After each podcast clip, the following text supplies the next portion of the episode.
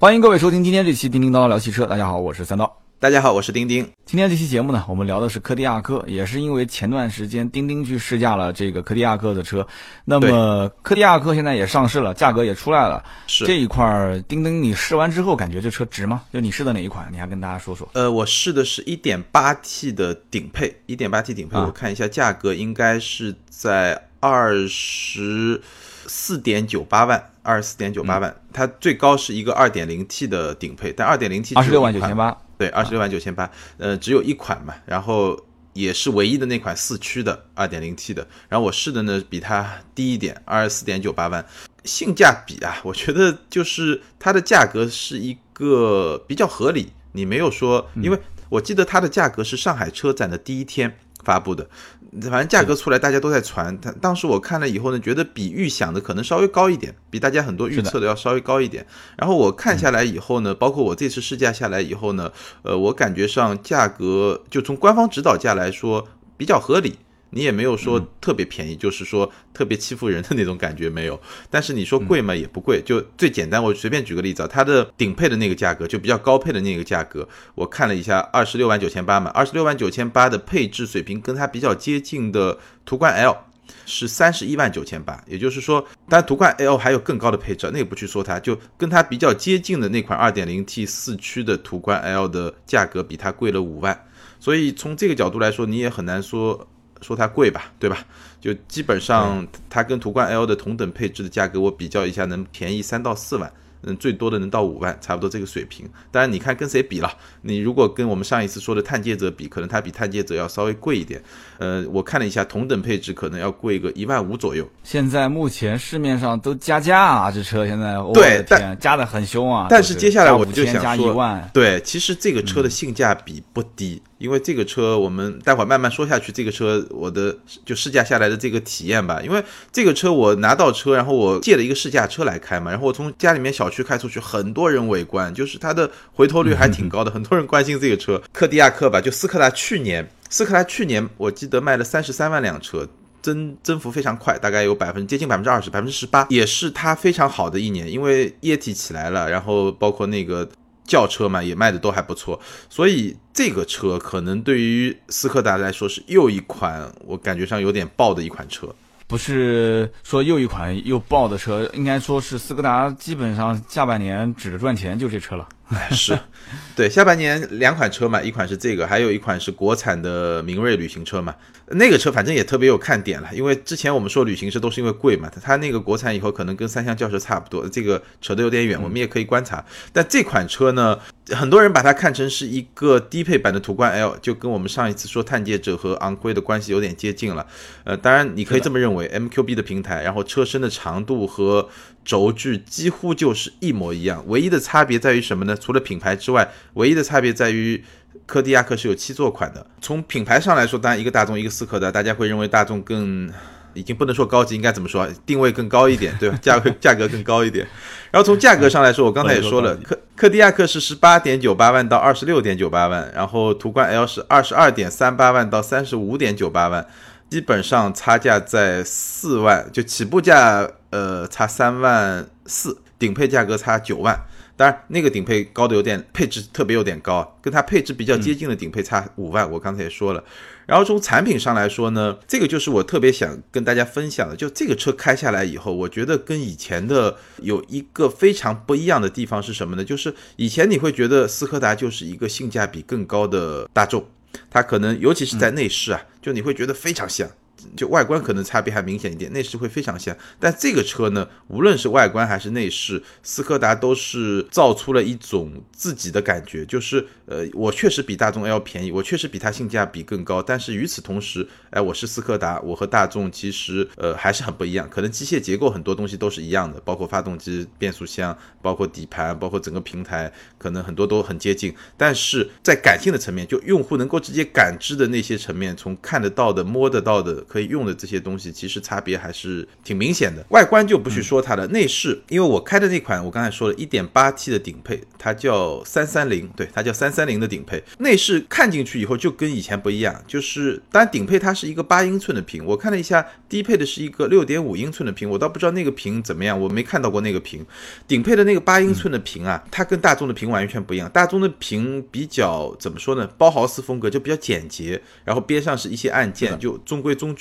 跟辉昂啊这些车都差不多，它的那个屏呢，它的几个按键呢也是做成触控屏的样子，而且跟中间的屏是融为一体的，所以它的整个屏给人的感觉科技感会更强一点，然后整个形态的那种形式感啊也跟大众还差别还挺明显的，包括它的仪表盘中间的电子仪表盘，然后它两边的那个转速表和速度表两圈里面有一些绿颜色的一些装饰，但绿色是斯柯达的品牌标志色嘛，这些设计的元素啊跟。途观 L 的差别其实还是挺明显的，感觉上就不一样。我可能是更加科技范儿，更加科技宅男那种感觉。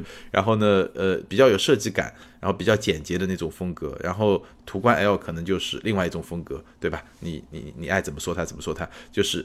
感觉上还是挺不一样的，这一点很特别。当然，差别也是有了。就比如说，我们上一次说探界者喜欢用皮来做装饰嘛，斯柯达呢，它用木头来做装饰，就是副驾前方不是有一块，就是主驾这边是仪表盘，副驾对称过去有一块地方嘛。这块地方呢，很多品牌就用各种不同的材料来装饰，提升一些逼格嘛。然后，呃，柯迪亚克就是用了一块木头，包括。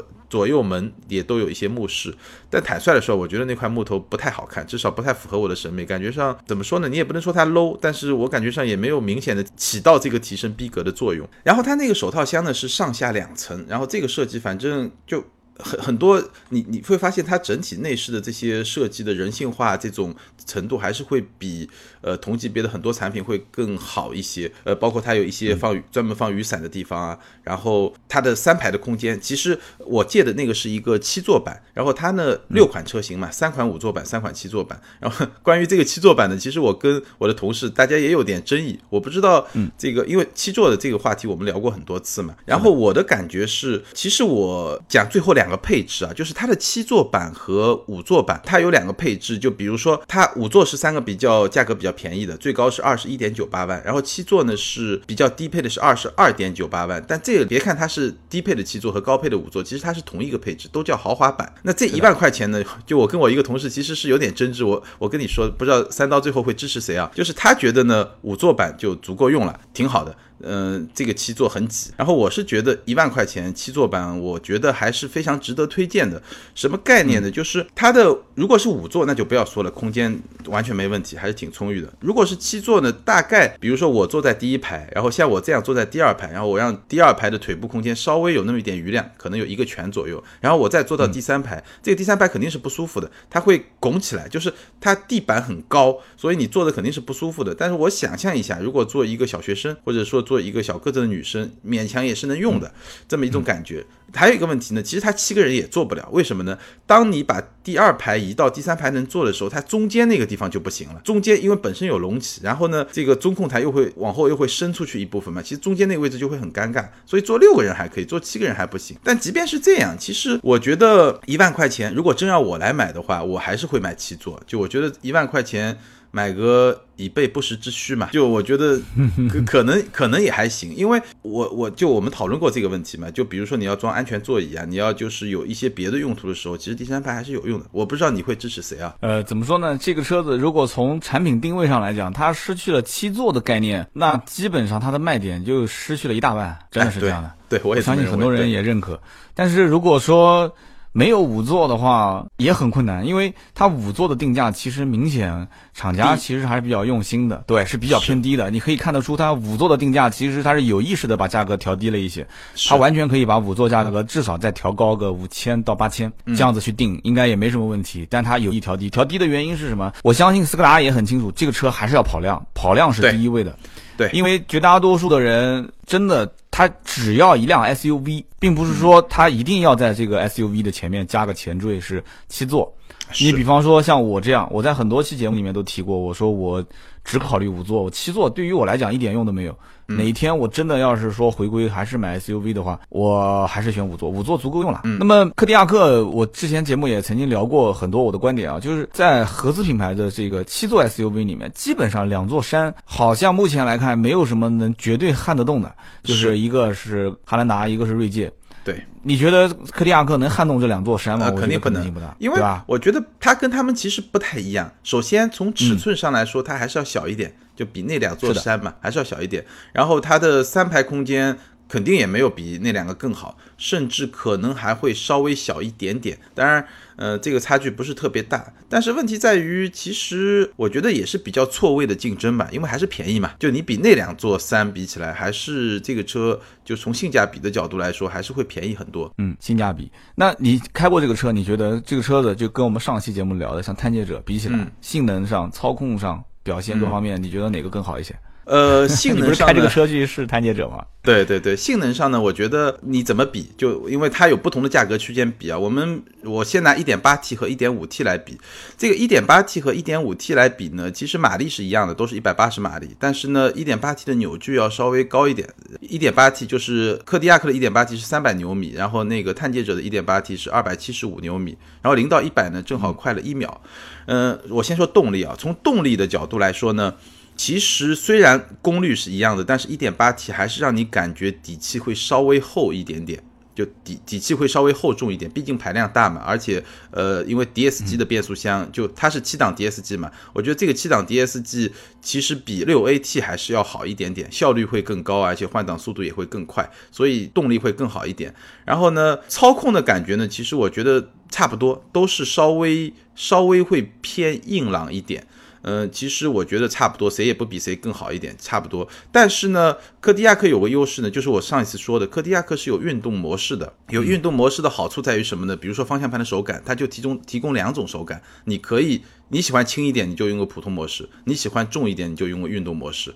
然后呢，包括发动机的转速的控制也是有两个两种状态嘛。那这样的话，我觉得会。占一点便宜吧，然后我们再来比，如果二点零 T 的话二点零 T 那款呢，我觉得两个动力系统的表现就比较平衡了，一个是二点零 T 加七档的 DSG 嘛，一个是 2.0T 加 9AT 嘛，然后它的呃马力数呢，可能那通用就是探界者那个会好一点，多四十马力，然后呢扭矩差不多，但是呢加速的时间可能科迪科迪亚克从官方数字来说还会高一点，但是零点三秒可能也感觉不出来，我觉得基本上是在同一个水平线上，呃 2.0T。但是呢，探界者也有一个优势，什么优势呢？就是因为我们知道这两款车啊有很多价格的重合点，比如说有一个价格叫二十二点九八万，这二十二点九八万是什么呢？二十二点九八万是科迪亚克一点两驱豪华，一点二一点八 T 的一个次高配，然后呢，在探界者那边，在探界者那边这个二十二点九八万，它是二十二点九九万，就是二点零 T 的低配，在这个价格区间，你会发现动力系统就不对了，因为一个已经到二点零 T 了。一个还是一点八 T，甚至一点，我试的这个斯柯达的一点八 T 的顶配是二十四点九八万，比那个探界者的二点零 T 的低配还还要贵两万，跟那个探界者的顶配是一个价格，那个是二十四点九九万，这个是二十四点九八万。所以如果你在乎动力系统的话，你如果用二点零 T 来打这个一点八 T 的话，那你的在性能上的优势其实会是非常明显，所以它这个关系就会比较复杂，就就看你到底想选哪哪一款产品了。就斯柯达其实对自己的定位来讲的话，还是要比什么别克啊、雪佛兰这些调性要再高一些。就毕竟嘛，老大哥是大众是吧？呃，比别克没有，我觉得比别克没有，但比雪佛兰是要高一点。就斯柯达还是自己觉得说跟别克之间应该，但是它别它跟别克的定价也差不多啊。你把昂科威的定价拿出来，如果对比一下，也差不多。它的定价是比雪佛兰要高一些，但是跟别克应该讲基本上八九不离。嗯对对对，他其实可能觉得自己呢比比雪佛兰肯定是要高一点，然后呢比别克呢，其实它比别克的定价会稍微低一点，但是呢终端可能就差不多了。对对，因大概是为这个车还要。加钱嘛。对对，现在还要加钱嘛。要让个两万多块钱。是是是，现在终端真的是差不多了两万多。然后我是觉得从产品和性价比性价比的角度来说，我觉得是比较合理的。就是你看这个柯迪亚克的这个产品，从综合实力上来说，确实要比探界者稍微好一点点。好在什么地方呢？第一个，它的设计感，尤其是一些人性化的设计，确实比探界者要就感觉就是要好一点。尤其是包括那个屏幕的科技感，我刚才说的仪表表盘啊、中控屏啊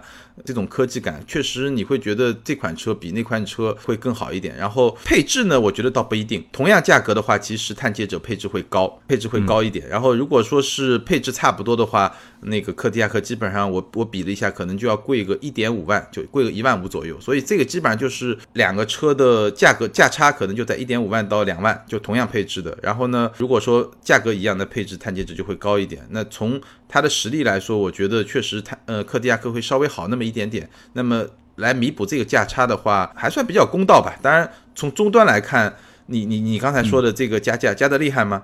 一万块钱吧，一万一万五，所有配置吗？呃，主要还是就我马上要说到我们重点推荐的车型，就是这款二十二万九八九八万的，嗯，呃，次高配，就是除了就你开的那个旗舰版是二十四点九八万嘛，嗯，它现在目前卖的好的是二十二点九八万，问的人比较多，问的人比较多，二十二点九八万七座的豪华版，就七座的最低配版其实是。啊，对，就算是豪华版嘛，下面都是豪华版了，算入门。对对对，二十二万九八七座的豪华卖到这个价格，终端再加上一个一万到一万五的现金优，呃，现金不是优惠了，现金加价，那是现金加价还是装潢啊？现金加价，刚开始纯现金，就因为它现在基本上各家店的货很稀缺，啊，问的人多。所以我觉得应该属于应急性加价，因为我曾经说过加价分两种嘛，一个是长期性加价，一个是应急性加价。这种我觉得是应急性的，往后走呢，指望优惠，基本上我估计十月份之前可能性不大了。但是。对，但是这个车子从加现金变成加装潢可能性是有，嗯，然后加装潢再过一段时间变成平价销售，再对平价销售，对不优惠，就是一点一点来。就是今年年底之前，这车如果有什么幅度优惠的话，我觉得可能性不大，除非途观 L 出现变变动，或者说是斯柯达厂家想一口吃个胖子。啊，什么叫一口吃个胖子？就是大面积的给经销商压货。对对，大面积压货有可能会出现急剧的价格下滑，但是目前来看，包括推断以前斯柯达的这种做法，这种可能性不大。斯柯达不会说大量给经销商压货的这种情况，很少见，很少见。斯柯达如果大量压货，市场部的人那肯定是推卸不了责任的，因为你要是大量压货的话，经销商本来是卖的挺好的，能挣到点钱。我刚刚前面不讲吗？指着这个柯迪亚克挣钱的，你现在大量一压，经销商肯定得急剧的去抛嘛。那这个局面就肯定很难看了。所以对于消费者来讲的话，本身这车定价其实你要看怎么比。就是你如果按照现在目前在售的一些热销车型，同级别、同配置、同价位。如果你要去看的话，其实竞争力还是非常不错的。就如果按照七座 SUV 来看的话，基本上可选的余地也不多。因为你再往上走，你基本上就是像汉兰达跟锐界，你肯定跑不掉的。要贵往下走，你也不可能对往下走，你也不可能再买一个比它还小的一些车去去去往七座上面凑。就这个级别本身，柯迪亚克大家呼声都很高，定这个价格，你跟途观 L 去看的话，两个车之间差价。摆在那个地方，讲到斯柯达肯定绕不开大众嘛，所以呢，总总体去比下来，最后发现价格还行，但加价这个是挺讨厌的啊。我个人觉得，就不加钱是能买是最好，就是这个价格也能推荐，但加了钱就是仁者见仁，智者见智了。嗯，是，我觉得加价，我我感觉上现在这个市场上真的要长期能加价，这个车可能也会比较难，但就是说它。因为我看了一下嘛，就我我一个就是二十二点九八万七座的低配版嘛，就我刚才说的，还有一个我觉得可以考虑，如果你只想要五座的，就像三刀这种，对，呃，二十点九八万就是一个中配版，我其实觉得那个性价比也还不错，就是该有的该有的都有，对吧？比如说摄像头啊，什么中控彩中控屏啊这些该有的都有，然后呢。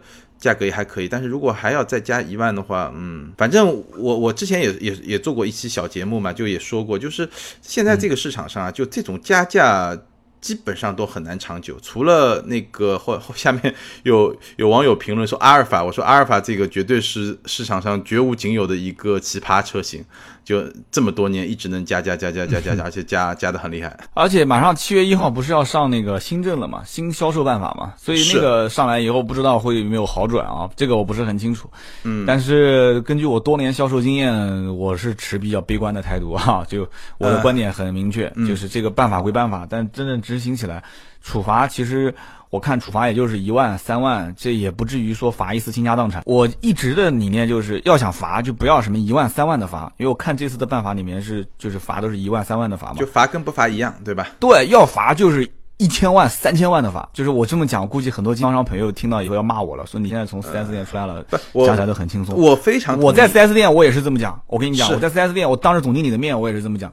我曾经我就这么说的，我说加装潢这件事情我是极力不推荐的，不可长久。就是你得让客户是发自内心的想要去改自己的车，发自内心的想要去在 4S 店选择高品质的服务、高品质的产品。但是这个我给总经理就一顿臭骂给骂出来了，说这个、你你就先考虑考虑这个月任务怎么完成吧，啊，不要那些事情不是你操心的，不是你操心的事。嗯，对，我觉得特别同意你说的这个观点。就你看最近看那个美联航那事儿，最后我看到和解是一点七亿美元，就谁给谁七一点七亿啊？就是美联航给那个那个被打的那个乘客嘛。真的假的？那就不要干活了，一点七亿美金啊！我还没看那新闻呢。你你知道那个呃，他请了一个律师，这个人就特别有那个感觉啊，就是他其实。在第二次被硬拽下去之前，据说啊，他已经在给他那个律师打电话。然后他那个律师是什么？是全美 top five，就排名前五的打那种伤害，就是那种赔偿赔偿官司的。然后他之前的最高案例呢是打赢了一个官司，赔了十个亿，十亿美金。我的天！然后这一次呢，他直接就是他起诉的索赔额也是十亿美金。然后后来过了一段时间呢，就美联航跟他和解一点七亿美金。你刚才说的这个事儿，我就想到这个东西，就你你什么叫罚啊？就是一票子打下去。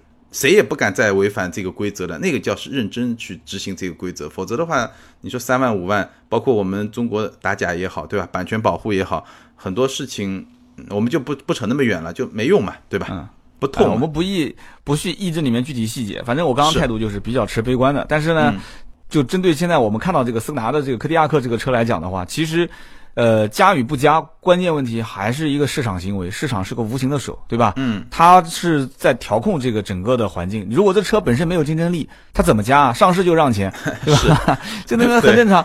而且我们现在其实你横看啊，就是你横看整个的大众家族的车系，你会发现，本身柯迪亚克后期是一定会上 1.4T 的，虽然现在没上嘛，嗯对吧？它将来一定会上对，1.4T。我同意，嗯。那么这样的话，上海大众其实现在有哪几款车了？柯迪亚克、特尔门多，对吧？加上这个新途观，一汽大众就干瞪眼啊，那肯定一汽大众也要赶紧上啊。之前也有消息说大众现在对他们有一款 SUV，、他们接下来会上一款 SUV，但是已经慢了好多了。对，所以这里面就很多人会想，一上海大众如果就是重 SUV 一起来在这个舞台上面跳舞的话，那互相之间会不会有影响？就是包括我们讲的像途观、途昂、柯迪亚克，那你觉得呢？就是这三款车之间，就是互相就是完全是不擦的吗？我觉得很小。途观 L 和柯迪亚克接下来就比如说途观 L，我不知道途观 L 会不会出 1.4T 啊？就老途观如果过、过一年，老途观总归要退的嘛，我不认为老途观会长期卖下去。老途观退了以后，那新的途观 L 可能会出 1.4T，那个时候会有一点少量的交叉，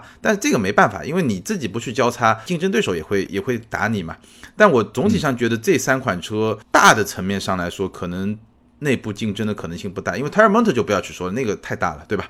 呃，途观 L 和和那那个车我借了，我这个礼拜我我过两天去试这个车，然后那个途观 L 和呃。柯迪亚克会有一点竞争，因为我对斯柯达的这个发展路径比较认可的一点，就是我也说过，就是它其实已经把自己变成一个不仅仅是更便宜的大众，而是说，呃，我有自己特色，同时性价比更高的这么一款产品。那既然是这样的话，它一定会有些交叉，因为有些人可能我就是喜欢柯迪亚克的设计，因为柯迪亚克这车还真的挺漂亮的，我就喜欢这个设计，我就不喜欢途观 L 这种，嗯、叫什么这个非常跑量的，这个叫大众脸，对吧？或者就烂街脸。对吧？我就喜欢这样。我觉得会有部分群体会是有一些交叉，而且柯迪亚克现在是七座，途观至少暂时途观 L 还没有出七座版嘛，对吧？对对，途观 L，然后柯迪亚克，现在我估计很多人的。就是喜欢 SUV 嘛，就基本上是逃不了逃不开的。就是大家如果定价都是在二十万上下，对呃，前面你讲到一个整个车的大小，我觉得不要看数据啊，还是到实际的店里面去绕一圈，嗯，摸一摸看一看，哪怕买或者不买，你最起码去给自己一个直观的印象。我觉得我们音频吃亏就吃亏在这边，没错你描述内饰讲半天，但是其实你看一给个镜头就结束对吧？对，然后大小空间，哪怕就用那种最愚蠢的方式，什么一拳三指啊，我讲最愚蠢，估计别人要打我了，千万别打小报告啊，大家别打小报告。就你用那种什么几拳几指，就是，但是它至少也能测得出，对吧？但我们音频就得讲半天，所以呢，这个车。